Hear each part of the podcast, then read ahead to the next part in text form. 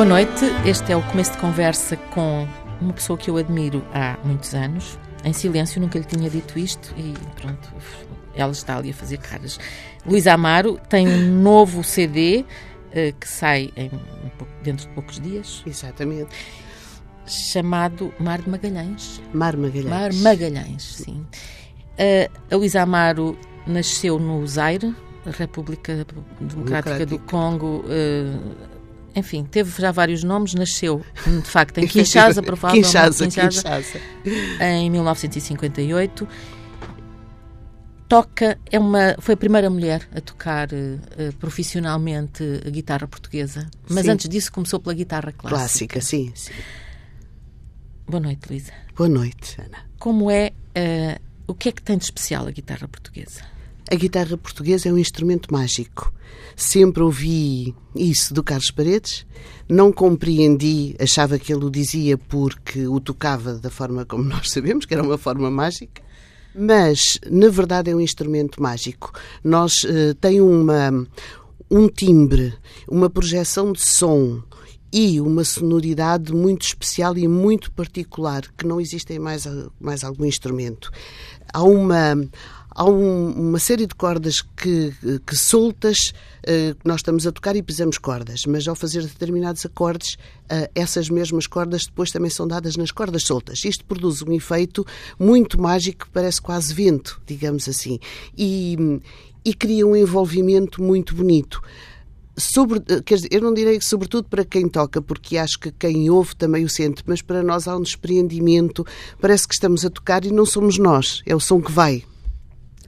E, e, por isso é um instrumento mágico. Nós agarramos-nos a ele e dificilmente o largamos. Já tive várias experiências com músicos de outras áreas que pegam na guitarra portuguesa e que me dizem: pega na guitarra porque eu já não a quero largar.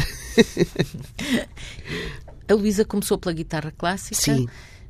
E qual foi a hesitação uh, em relação à guitarra portuguesa? Porque é que uh, teve dificuldade em começar, em atirar-se? um a dificuldade, bem, a minha formação é com a guitarra clássica, é? no conservatório.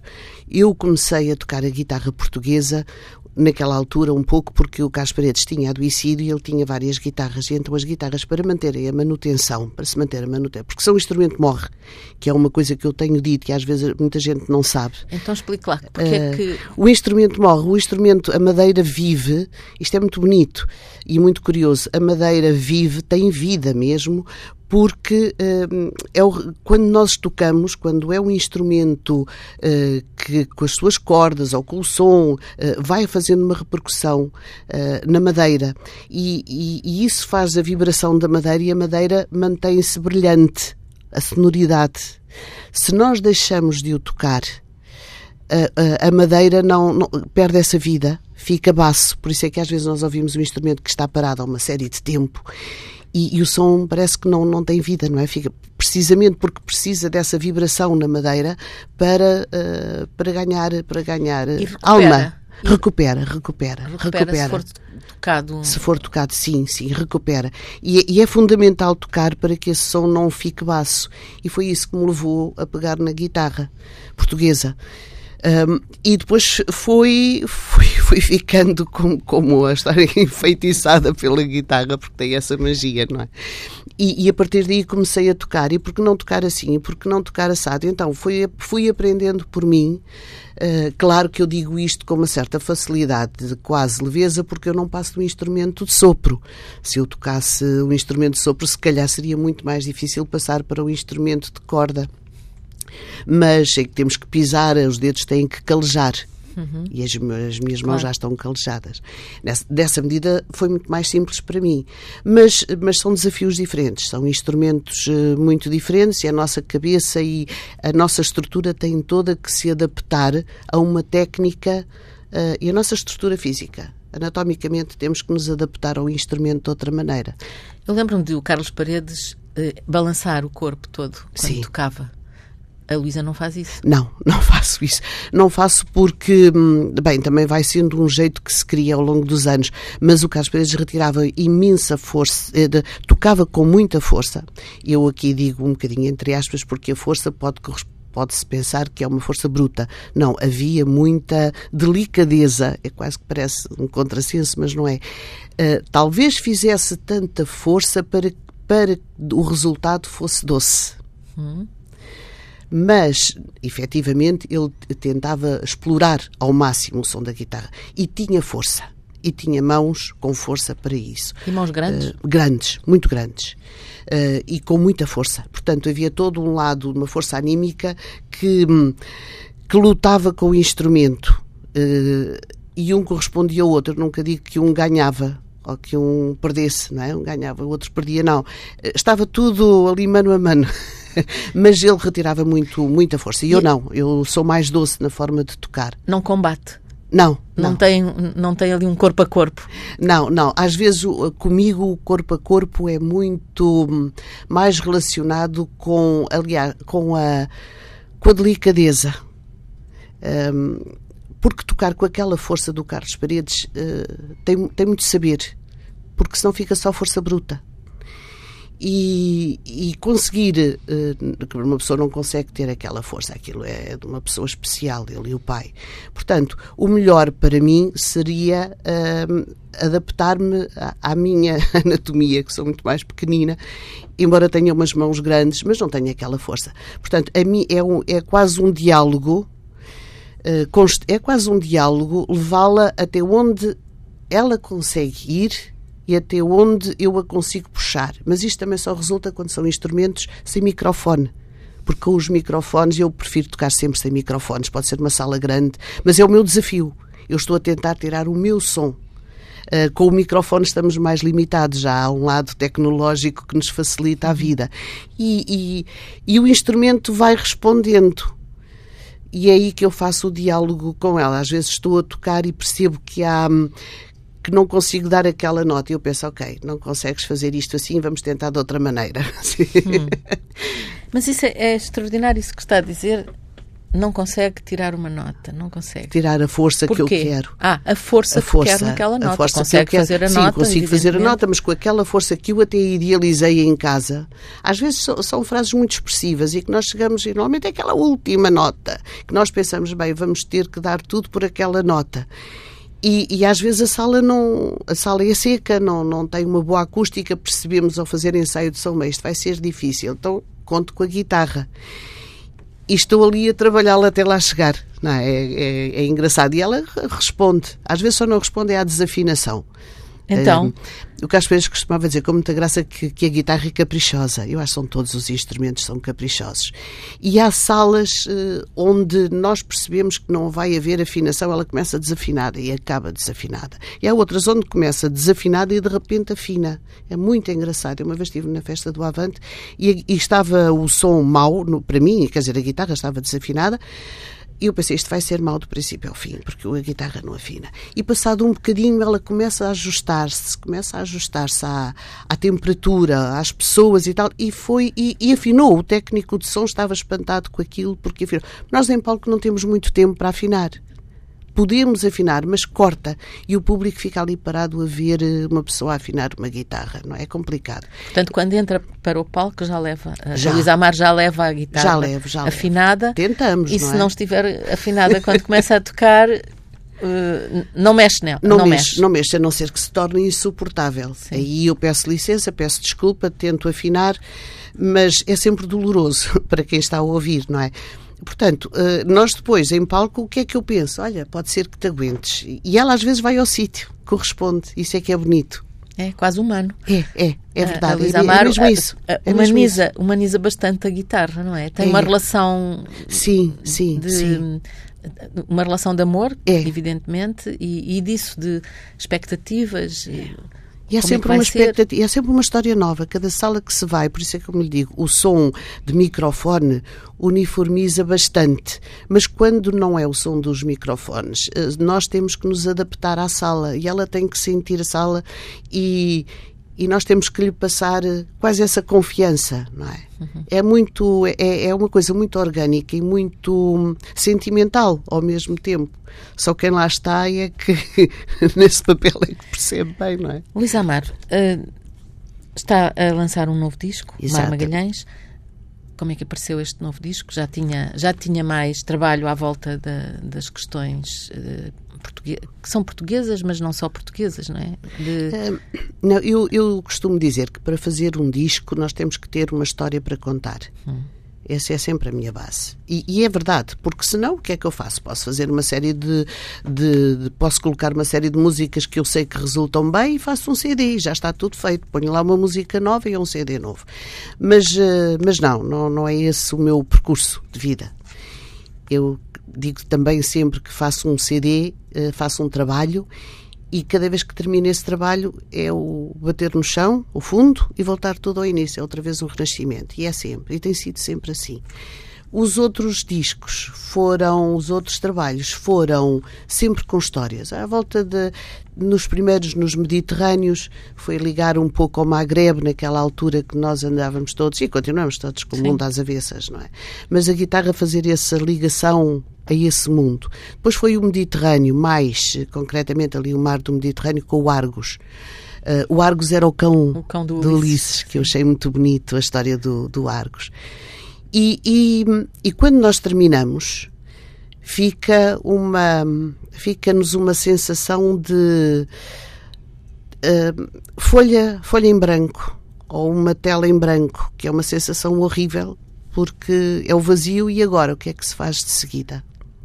Mas tem que uh, fazer espetáculos, fazer concertos com, com o disco. Exatamente. E, portanto, tem que conviver com essa pois, perda e estar sempre Exatamente, sim, sim, sim. E isso é essa, quase essa bipolaridade, digamos assim, é, é complicada de gerir. Mas a história não vinha, até que aconteceu, passado o Argos saiu em 2014, e a partir daí entrei nesse lado da depressão, o que é que eu vou fazer de seguida?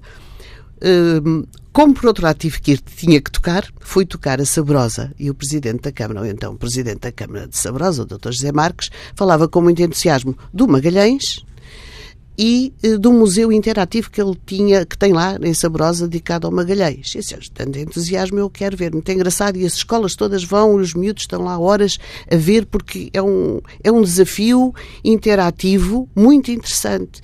Eu também me sentei a ver a história toda do Magalhães, para onde é que ele tinha, e depois é tudo muito explícito. Vai para aqui, Itália, viaja a Itália. Disse, olha, é isto mesmo. Uh, largo Mediterrâneo, que infelizmente já é quase um cemitério, aquilo é, é uma tristeza. E, vai dar a volta ao mundo. Vou dar a volta ao mundo. Exato. dar a volta ao mundo. Por que não? E foi aí que eu peguei na história do Magalhães. A guitarra, ir pontuando uh, uma viagem, uh, para mim fictícia, mas que aquela foi a realidade, não é?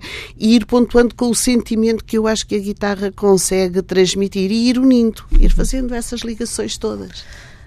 Mas tem, uh, tem músicas que são suas, porque Sim. a, Luísa Amaro também é compositora, não é, não, não é só instrumentista, uh, mas tem uh, composições de outros. Sim. Do Manuel de Falha, por Sim. exemplo, do Heitor Villa Lobos. Do Heitor Villa Lobos. Um, é claro que eles não, não, não compuseram para guitarra portuguesa. Como Exato. é que transpõe? Uh, vejo as partituras, estou ali a um, a um bom. Eu digo que neste CD tenho menos composições minhas e tenho mais trabalho dos outros, mas o trabalho de passar para a guitarra portuguesa é quase uma, uma composição nova. Uh, porque todo o trabalho tem que ser feito, bem, com muito respeito pelos autores começa, não é? O compositor, o Vila Lobos, não é, não se pode fazer assim de qualquer maneira. Poder pode, mas não se deve, não é? O Manuel de Falha também não. Portanto, o que é que uma pessoa deve? Tem que ver a partitura toda, tem que estudar. Eu, por acaso, tinha estudado algumas daquelas partituras. O Vila Lobos tinha feito no conservatório. No conservatório uh, o Vila Lobos. Foi-me fácil pegar uh, naquela partitura. O que não é fácil é fazê-la soar bem uh, que nós pudéssemos dizer: olha, uh, isto podia ter sido feito para a guitarra portuguesa. Eu acho que esse tem que ser o objetivo final. Se resulta, ainda bem. Se não, no caso, tirei até outras peças de Vila Lobos, tentei passar e não resultava. Perdia na guitarra e perdia o Vila Lobos, e não há direito de lhe fazer isso. Portanto, essas foram postas de lado. Foi um trabalho.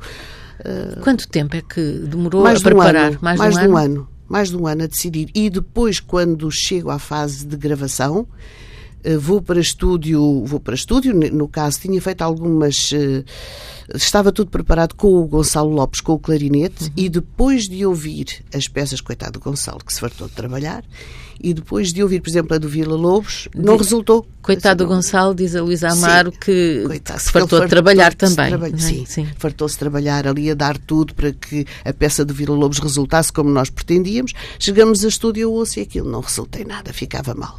Eu disse, então pronto, Gonçalo não pode estar nesta peça porque não, não resulta, não, não valia a pena. E passei-a para o piano, ao lado do que fazia o Gonçalo, uma parte, e ficou muito bonito. Aí está, aí já fiquei contente. Eu acho que Vila Lobos também não deve ter ficado sim. desagradado de todo. Vila Lobos, sim, e o piano era mais, estava mais Exato, habituado. Exatamente, exatamente. e o pianista é o Paulo Sérgio dos é Santos. O Paulo Sérgio, é o Paulo Sérgio. Já tinha trabalhado com ele também? Já, eu conheci o Paulo Sérgio uh, na televisão, porque ele fazia o programa pois. Autores.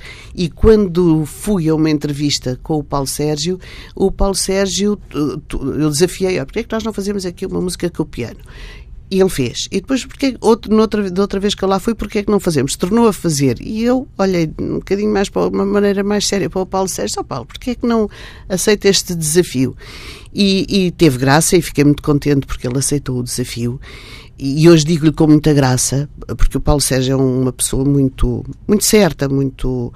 Uh, quer dizer, ele trabalha com determinados objetivos, uh, tudo muito claro, mas uh, como é que eu vou dizer? Não é uma pessoa de, de improvisos, não é?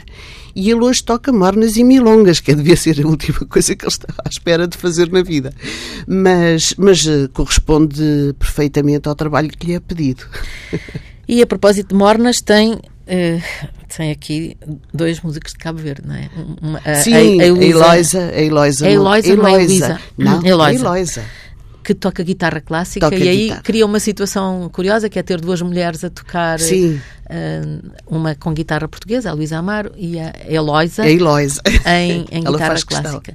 que é filha de um, de um grande músico cabo-verdiano. Cabo-verdiano, exatamente. Do J. Monte. Do J. Monte. Jorge Monteiro. E tem também o John, o, John, o, o John Mota, Mota, sim. John Mota. John. No cavaquinho? No cavaquinho.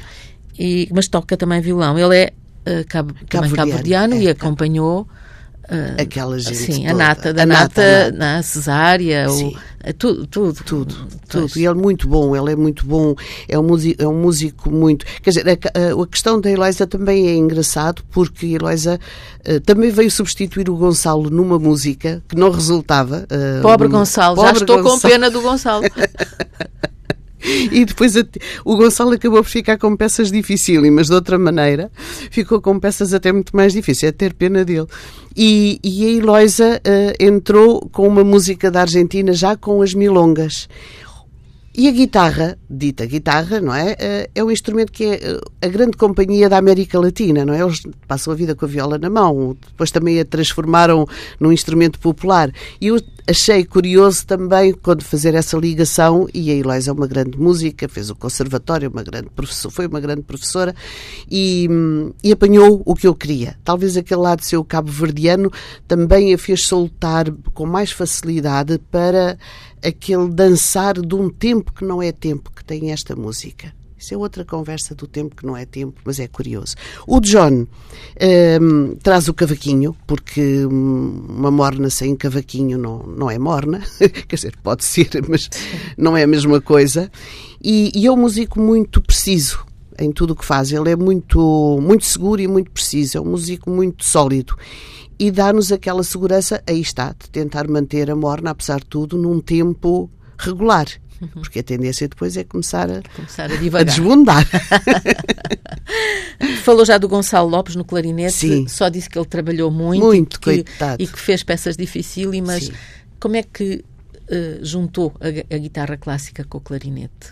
Uh, juntei. Esse trabalho começou logo em 2007, 2008, quando eu fiz os Mediterrâneos.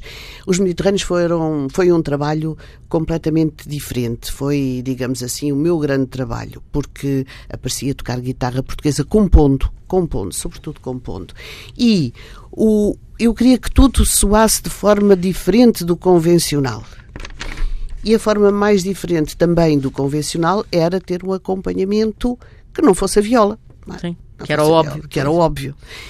E o, o Gonçalo uh, conhecia-o porque já estava a trabalhar com ele. Disse, Olha, é mesmo este o som que faz, que me vai fazer aquele baixo contínuo que, que preciso porque a guitarra portuguesa é toda ela construída de médios agudos e muito estridente e precisa dos graves para, para se ambientar. E o Gonçalo dava-me eh, dava tudo isso e dava-me essa segurança. De forma que começou aí e nunca mais. Começou aí nunca mais. Nunca mais parou. Nunca mais a clarinete e a, e a guitarra portuguesa Não. se largaram.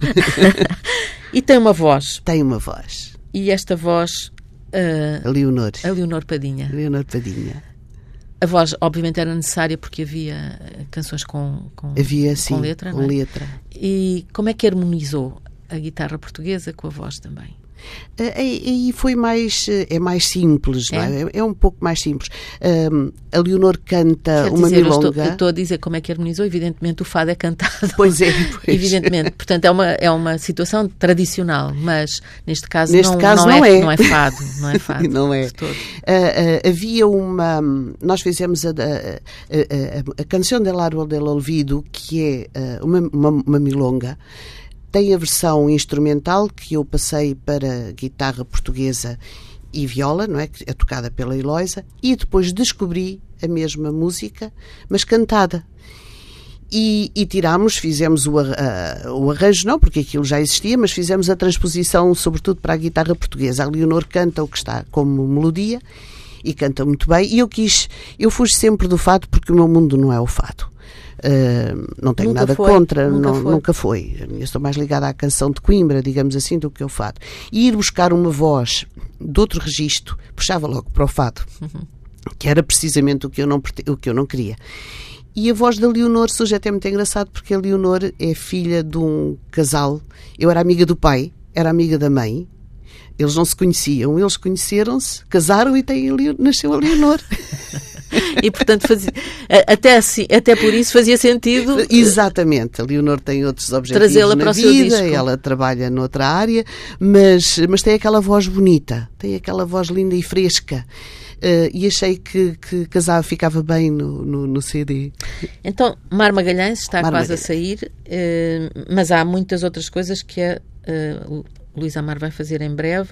Vai ter um concerto no Museu Oriente. Museu do Oriente, do Oriente. sim. Aí já é Museu do Oriente, eu estou é. naquela do Mar Magalhães e Museu do Oriente. 28 de setembro. 28 de setembro. Uh, com, precisamente com este disco. Com este com, disco. Com um concerto deste, sim, deste sim. disco. E vai também tocar no quinto centenário do Fernando Magalhães, 20 de setembro, é? 20 de setembro, sim. Portanto, Começam as comemorações. E depois isto coincidiu. Eu, claro, comecei a desenhar esta história e, e pouco tempo depois realizamos um tempo depois, não foi assim tão pouco quanto isso. Ah, não foi propositado não, para os 500 anos não, do Fernando não, Magalhães? Não, não, na altura não foi. Eu comecei, eu disse, eu vou fazer esta história.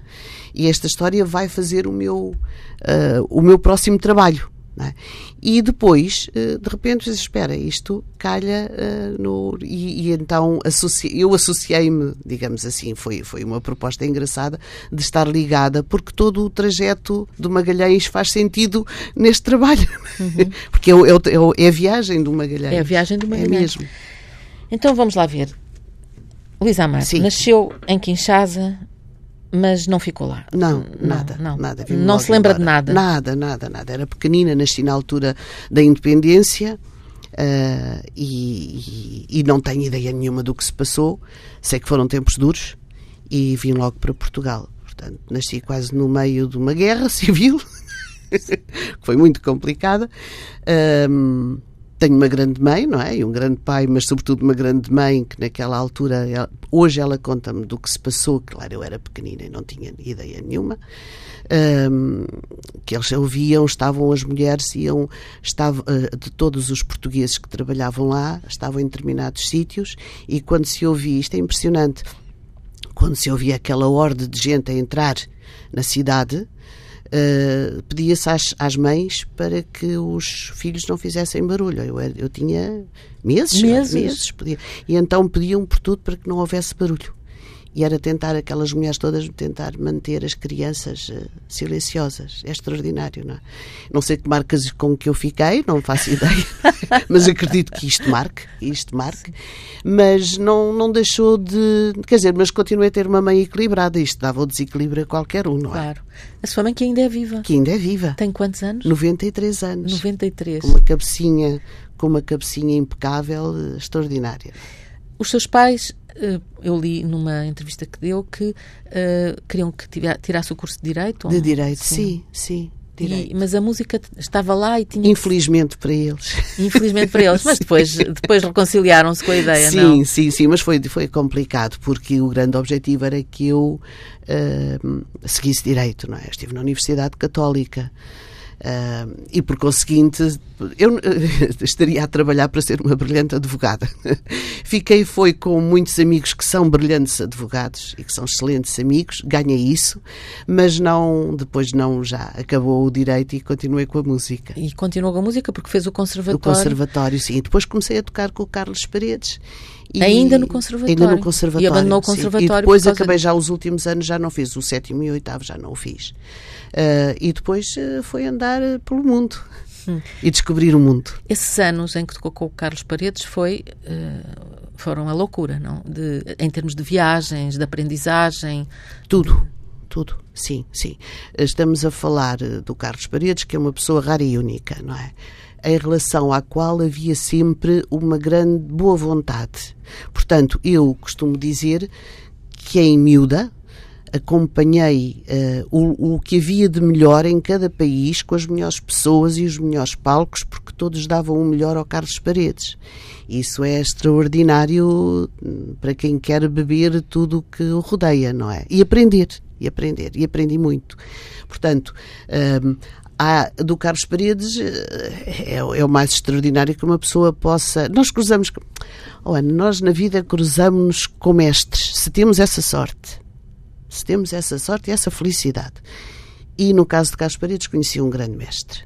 Depois conheci também uma grande mestre que era a Maria Luísa Anido, hum. argentina, com quem, estudou com também. quem estudei. E uh, por exemplo, com a Maria Luísa Anida em Barcelona para ver como as coisas são. Eu era bastante mais nova e ela ensinou-me toda a técnica das milongas e o porquê das milongas. E eu pensava, mas eu estou cá para estudar técnica e ela vem-me com as milongas.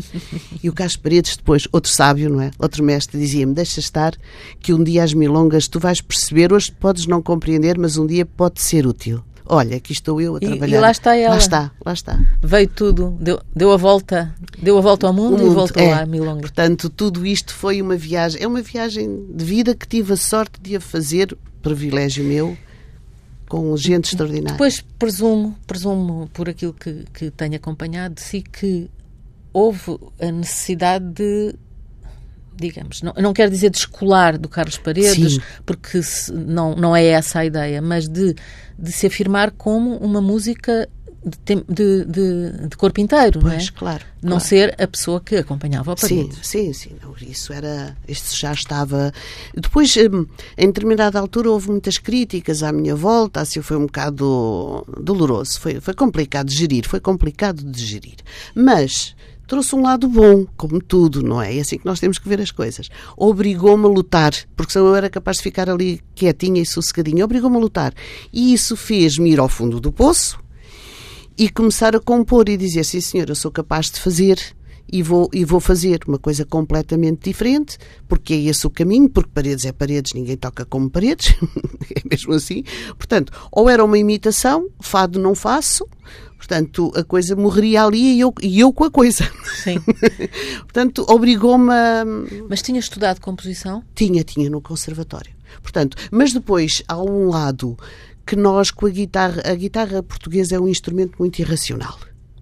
Ah, é é um instrumento irracional, eh, que eu não vou explicar porque é cansativo, mas que nada não, não tem as regras normais de um instrumento normal. Na questão de fazer escalas, tudo isso. Portanto, um, ehm, o Carlos até dizia que era um instrumento muito adaptado à maneira de ser do português. E eu concordo porque... Desenrasca. Exato. tem as suas regras. Tanto se adapta, não é? Exato. Mesmo quando está desafinado, adapta-se à sala. É, Sim, é, não, ali dois e dois não são quatro. E, uh, nessa medida, acabamos por conseguir uh, Uh, agora perdi-me. Na, estava a dizer que o, o, que é de guitarra portuguesa é um, é um, um instrumento irracional. Sim. E que uh, foi para compor é uma situação sim, diferente, diferente do que seria, do que seria no exatamente dos outros. Dos outros. Por conseguinte, aí eu tive que descobrir mais sobre a guitarra portuguesa e esquecer mais o que se aprende de composição, porque depois as coisas não batem certo. Há regras base, quando se faz acordes, quando se faz a harmonia, isso não pode estar muito longe da realidade. Mas depois há coisas que nós temos que nos soltar se queremos dar voz à guitarra portuguesa. E, portanto, tem sido uma descoberta. Quer dizer, o Magalhães andou pelo mundo foi eu dar a volta ao mundo e descobriu, coitado, depois morreu. Espero que isso não me aconteça a mim. Mas também isto é uma viagem que nós vamos descobrindo uh, outras coisas, com um instrumento raro e único. Eu conheci um italiano que me dizia com muita graça, enquanto que o alaúde árabe é o instrumento rei, e quando ele está em palco seca tudo, e é muito curioso Ana perceber, a guitarra portuguesa não funde-se, ela liga-se perfeitamente com, com, com as outras culturas, com as outras gentes, com as outras vozes. Liga-se perfeitamente. E, e, e, pronto, e é esse instrumento que eu uh, agarrei. Felizmente não fui para o alabudar. Agarrou e a, há uma, há uma. Há pouco já falámos um pouco nisso, mas a, a questão da, do fisicamente é uma espécie de abraço, não é? é o toque. É. é uma, é, há um lado sensual também naquilo, ou, ou não? Pode haver, depende, depende da interpretação, depende da pessoa, depende da forma como uma pessoa se liga a tal instrumento. Uh, a minha mestra, a Maria Luísa Anido, foi a primeira vez que eu ouvi isto, ela disse, e nunca mais esqueci, e ela dizia-me assim, nunca te esqueças que a guitarra, ela falava na guitarra dela, portanto a guitarra clássica, a guitarra, e a tua também, dizia-me ela, e a tua também, são os únicos instrumentos que estão junto ao coração. Uhum. E eu acho que isto diz tudo. Pode haver um lado sensual, havia muita gente que dizia uh, isso em relação à guitarra do Carlos Paredes. Também era o tipo de sonoridade, de, de uh, envolvência tímbrica que ele procurava. Mas, uh, mas há este ligar, eu nunca me esqueci disto. Isto é quase como um pacto de sangue, que ela disse: nunca te esqueças disso. E é verdade, quando nós às vezes entramos ali em, em conflito porque a guitarra não faz aquilo que nós queremos, nem nós às vezes fazemos aquilo que ela quer Uh, Vem-me sempre esta imagem da Maria Luísa, nunca desqui, e, e, acho que esse lado, talvez para mim seja mais esse lado afetivo. Uhum. Neste concerto do dia 28 de setembro, do Mar Magalhães, uh, no Museu do Oriente, são os mesmos músicos que vão estar em palco, os músicos da gravação do disco? Sim, vão ser os mesmos músicos e mais um. Mais um? Então? Sim, é a nossa surpresa, uh, António Bagão Félix. A sério? A sério. Mas vai tocar? Vai tocar. Vai tocar o quê? Ah, isso é que já é surpresa mesmo. Ah, não podemos saber mais do que vamos ter Bagão Félix. Sim, que já é uma surpresa em palco. Em palco. Sim. E também não pode dizer se vai tocar o concerto todo, se vai Ele ser... vai estar, o concerto todo, vai estar praticamente o concerto todo em palco. E, e depois no final, eu isso posso revelar, ele vai estar a tocar a morna. A morna? A morna. Um homem das matemáticas vai estar a tocar uma morna. Portanto, tem uma, uma nova vida artística, porque eu sei frente. que ele, ele costuma tocar, não é? Mas, mas de facto em palco, a fazer um concerto com, com profissionais se calhar é a primeira vez, não sei, é um não posso garantir. muito grande, é, um é, é, é verdade, ele é, porque ele também já me disse que é, uh, é um desafio muito grande, mas uh, está a levar isto muito a sério e com uma, com, com uma enorme humildade e respeito, que é uma coisa que nós todos temos apreciado, e é o esforço e o empenho que ele tem tido, e vai ser muito bonito. Então, 28 de setembro, Museu do Oriente, Mar Magalhães, com uma, uma pessoa especial. Sim Obrigada, Luísa Amaro. Muito este obrigada, foi o começo de conversa. Na próxima semana continuamos uma conversa, já não com uh, a Luísa Amaro. Tivemos o apoio técnico do José Guerreiro, sempre com a sua, o seu olhar atento e a sua simpatia. Obrigada, Luísa Amaro, e obrigada, José Guerreiro. Muito obrigada. Até à próxima semana. Boa noite.